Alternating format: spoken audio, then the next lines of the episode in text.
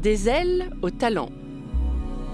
Je vous propose de faire connaissance avec quelqu'un qui gagne à être connu, quelqu'un qui œuvre pour le bien commun. Des ailes au talent, c'est une série de portraits d'hommes et de femmes dont l'énergie et le parcours méritent d'être racontés. Des portraits littéraires. Nous avons choisi de donner la parole à des écrivains et à des écrivaines. Chaque épisode de ce podcast est donc le fruit d'une rencontre entre un talent et une plume. L'autrice que vous allez entendre dans cet épisode, c'est Marouchka Lemoin. Elle dresse le portrait de la directrice de l'Institut de neurobiologie de la Méditerranée, Rosa Cossard. Vous écoutez la deuxième saison des Ailes au talent proposée par la Fondation Bettencourt-Schuller. Soyez les bienvenus. Marseille Saint-Charles va partir. Prenez garde à la fermeture automatique des portes. Attention au départ.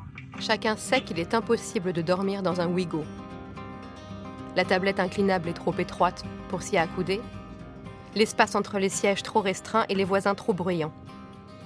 Le Paris-Marseille de 5h58 promettait d'être douloureux.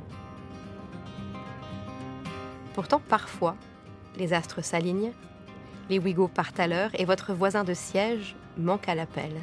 Deux places Rien que pour moi Oh, délice Je vais pouvoir m'allonger, caler ma tête sur mon sac, tirer le store, poser un pull sur mes yeux et dans l'odeur de laine chaude dormir pendant 3h27. Le sommeil que l'on vole dans les trains est le plus délicieux. Meilleur encore que le repos du juste ou les nuits bien méritées. Avant de sombrer, je repasse mes leçons. Tente de me remémorer les mots justes pour ne pas faire d'impair tout à l'heure.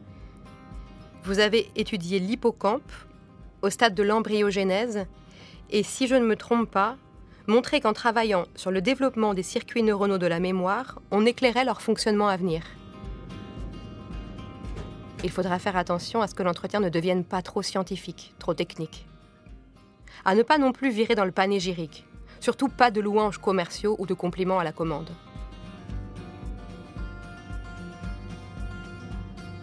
Il y a quelques mois, on m'a proposé d'écrire le portrait d'un lauréat de la Fondation Bettencourt.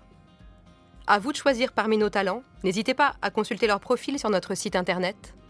Alors je scrolle, en quête de ma personnalité d'exception. Celle-là est pas mal. Je parcours les bios, les photos. Ah, celui-ci aussi, à vrai dire. Mais non. Non, je ne choisirai pas le séduisant céramiste. Et pas non plus le directeur de la Villa Médicis. On m'accuserait d'être intéressé ou de chercher à réseauter. Et un scientifique, par exemple? Pourquoi pas cette neurobiologiste qui travaille sur la mémoire? À Marseille, où la vie est plus belle. Elle s'appelle Rosa. Et c'est le prénom que je rêvais de porter quand j'étais petite. En concurrence avec Marie-Rose, à cause de l'odeur délicieuse de la lotion anti-poux. Allez, va pour Rosa, va pour Marseille, le soleil, la mer et le Ouigo de 5h58. We are arriving at destination. Please make sure you take all your belongings with you. Pour arriver à l'INMED, l'Institut de neurobiologie de la Méditerranée, que dirige Rosa Cossard, il faut prendre un Ouigo, un métro, puis un bus, le B1. À Marseille, contrairement à Paris, on prend le bus. Chacun s'y engouffre joyeusement, s'y serre, s'y colle à la moiteur des autres et parfois crie pour demander au conducteur de rouvrir les portes. Si, si, on avait bien appuyé, mais, mais le temps d'atteindre la porte à travers la marée humaine. Le B1, pourtant, se vide au compte-gouttes à mesure qu'on s'éloigne du centre. Et au terminus, à l'arrêt campus de Lumini, il n'y a plus que des touristes et des promeneurs qui ne se rendent probablement pas à l'INMED, mais plus certainement au parc national des Calanques, dont on aperçoit l'entrée sur la droite. Le campus de Lumini, c'est la Silicon Valley en mieux.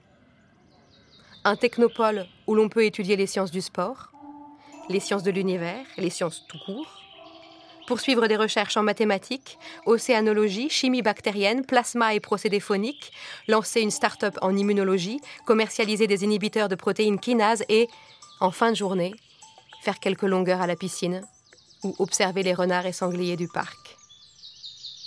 Rosa Cossard, elle, préfère découper des tranches de cerveau. Regardez ça. Ses yeux bruns s'illuminent, tandis qu'elle pointe du doigt une chiffonnade de neurones placée dans une coupelle minuscule, sous l'objectif d'un gigantesque microscope. Pour obtenir cette belle lichette de cervelle, on utilise ça, m'explique-t-elle. Une sorte de trancheuse à jambon en modèle réduit qui se trouve juste à côté sur la paillasse. Ça a l'air de rien, mais ça vaut très cher une machine comme ça. Moins cher cependant qu'un costume d'académicien. Rosa vient d'être nommée à l'Académie des sciences. Elle me révèle la somme qu'il faut débourser pour se doter de l'habit vert. Et comment font les membres qui ne souhaitent pas investir dans cette pièce indémodable, brodée d'or et de branches d'olivier? Pas de problème. Pour les célébrations officielles, l'Académie peut vous louer le costume d'un mort. Rosa est allée récemment essayer le sien dans la collection de l'Institut.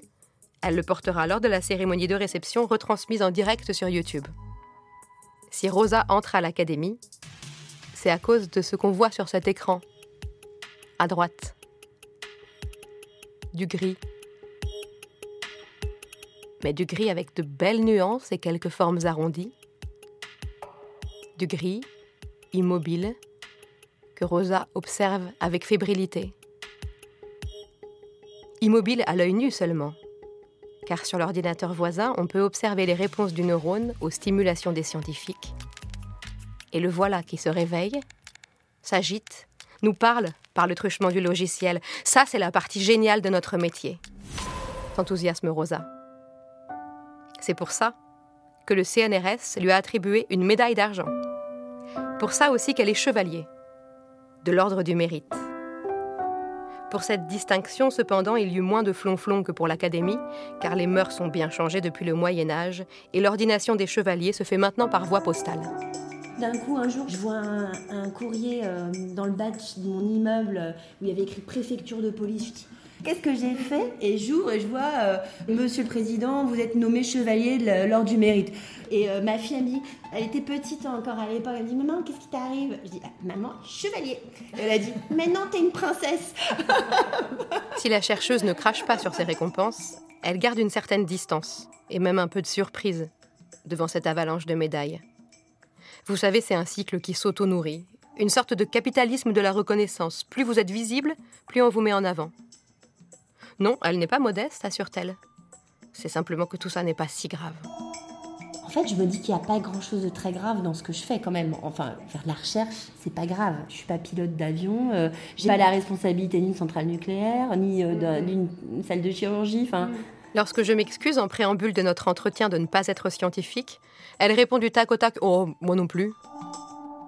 Elle m'explique qu'elle est entrée à Centrale grâce au coefficient de la disserte de français et qu'au sein de cette grande école d'ingénieurs, elle a surtout fait de la mise en scène pour le club théâtre. Puis, ne se sentant pas particulièrement appelée par les grands groupes ou la banque d'affaires, elle a débuté une thèse en neurosciences, sans savoir académique, sans plan de carrière, alors même qu'on lui avait formellement déconseillé la recherche. Vous n'allez quand même pas finir sur une paillasse l'avait-on menacée à l'époque à la Maison des Centraliens.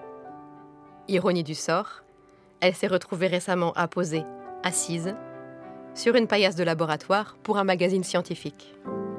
Après sa thèse, Rosa part en post-doc à Columbia, à New York, une ville qu'elle adore, mais malgré d'alléchantes offres d'emploi, elle choisit pourtant de rentrer en France, à Marseille, à l'INMED qu'elle dirige aujourd'hui avec modestie et passion, encadrant les recherches de 130 scientifiques vêtus pour l'essentiel de t-shirts, shorts et converse, parlant anglais et placardant sur les portes des labos des extraits de BD humoristiques ou des mises en garde essentielles This machine has no brain, use your own. Ces dernières années, Rosa et son équipe travaillent sur les circuits de la mémoire in vivo, chez les animaux libres de se mouvoir, c'est-à-dire chez des souris qui courent sur un tapis. Les souris disent beaucoup de nous, en termes de fonctionnement neuronal en tout cas. Quand elles ont fini leur journée de travail à l'INMED, ces athlétiques rongeuses sont raccompagnées en voiture électrique vers une sorte de pension de luxe pour souris de laboratoire, une animalerie où l'on ne rigole pas avec le bien-être animal. Et il n'y a pas des choses qui vous font peur? Pour les souris? Non, dans la vie. L'intelligence artificielle, peut-être. Le risque que tout devienne trop facile, trop efficace? Non pas qu'elle craigne d'avoir moins à faire, car Rosa sait s'occuper. Elle cuisine, des tartes à la tomate, des chouchoukas au merguez, lit beaucoup tous les soirs avant de dormir, court, trois fois par semaine, aime l'opéra, le rap, IAM, NTM, Eminem, dessine, adore passer du temps avec ses amis, sa famille, elle saurait s'occuper s'il fallait moins travailler. Non, ce qui la chiffonnerait, ce serait d'avoir passé ces années à scruter des axones, espionner des dendrites, amadouer des synapses pour rien. Pour rien si les machines bientôt comprennent mieux que nous comment nous fonctionnons, nous aimons, nous mémorisons. Ce qui m'inquiète, c'est que les choses soient de plus en plus faciles. Le fait que les choses soient difficiles, ça fait que le désir est encore là. Enfin, j'ai peur qu'on ne puisse pas empêcher de se faciliter la vie. À quoi ça sert de travailler sur le cerveau Ou est-ce que... Euh, est-ce que finalement tout n'est pas si simple? Enfin, est-ce que finalement, est-ce qu'on est obligé d'aller dans le détail de la complexité de la biologie pour comprendre? Si une machine va arriver à faire quelque chose qui ressemble à, ce que ferait un cerveau humain quoi. En fait, si l'humain est prévisible, eh ben, ça veut dire que les, les machines peuvent le remplacer. Si l'humain est imprévisible, on a encore un peu d'avenir devant nous. Votre point de vue, c'est quoi? Elle préfère croire que l'humain garde une once de mystère et d'imprévisibilité. C'est le cas de la souris en tout cas. Par exemple, nous, simplement, une des choses que l'on fait, c'est qu'on met des souris sur un tapis sous un microscope. Et euh, ce que l'on va observer dépend du fait que la souris veuille bien courir. On les entraîne pas à courir, on les laisse libres, parce que nous, on va regarder par défaut ce qui se passe. Bon, bref, peu importe. Et donc, on a des souris qui courent, on ne sait pas pourquoi, et des souris, eh ben, elles courent pas. Et elles peuvent être magnifiques. La préparation du point de vue expérimental est au top. La souris, elle court pas. Voilà. donc, euh, dit, je sais pas ce qu'il y a. Pareil pour l'addiction. Il y a des souris addictes et des souris pas addictes. C'est comme ça, on ne sait pas l'expliquer. Il y a beaucoup de choses encore qu'on ne sait pas expliquer. Mon savoir est plein de doutes, dira Rosa lors de son discours de réception à l'Académie. Pour ma part, en prenant congé, sur le parvis de l'INMED, grand bâtiment futuriste, entouré par les collines rocailleuses des Calanques, je pressentais que j'allais rater mon portrait, que je n'arriverais pas à tenir ma ligne de conduite, que j'allais être obligée de faire un panégyrique. Longtemps, j'ai récriminé contre mon collège qui ne nous avait fait faire ni voyage scolaire ni stage d'observation en entreprise. Pas étonnant que j'ai ensuite erré dans les études supérieures en quête du métier idéal. Mais je remercie aujourd'hui la Fondation Bettencourt d'avoir réparé cette erreur et organisé cette journée en immersion professionnelle. J'y ai découvert une personnalité charismatique, un métier épanouissant et j'ai pu affiner mon orientation. Plus tard, je serai Rosa Cossard.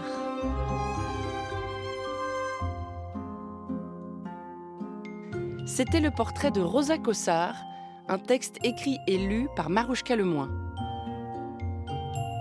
Des ailes au talent est un podcast de la Fondation Bettencourt-Schuller, réalisé par le studio Radio France en collaboration avec les éditions Gallimard.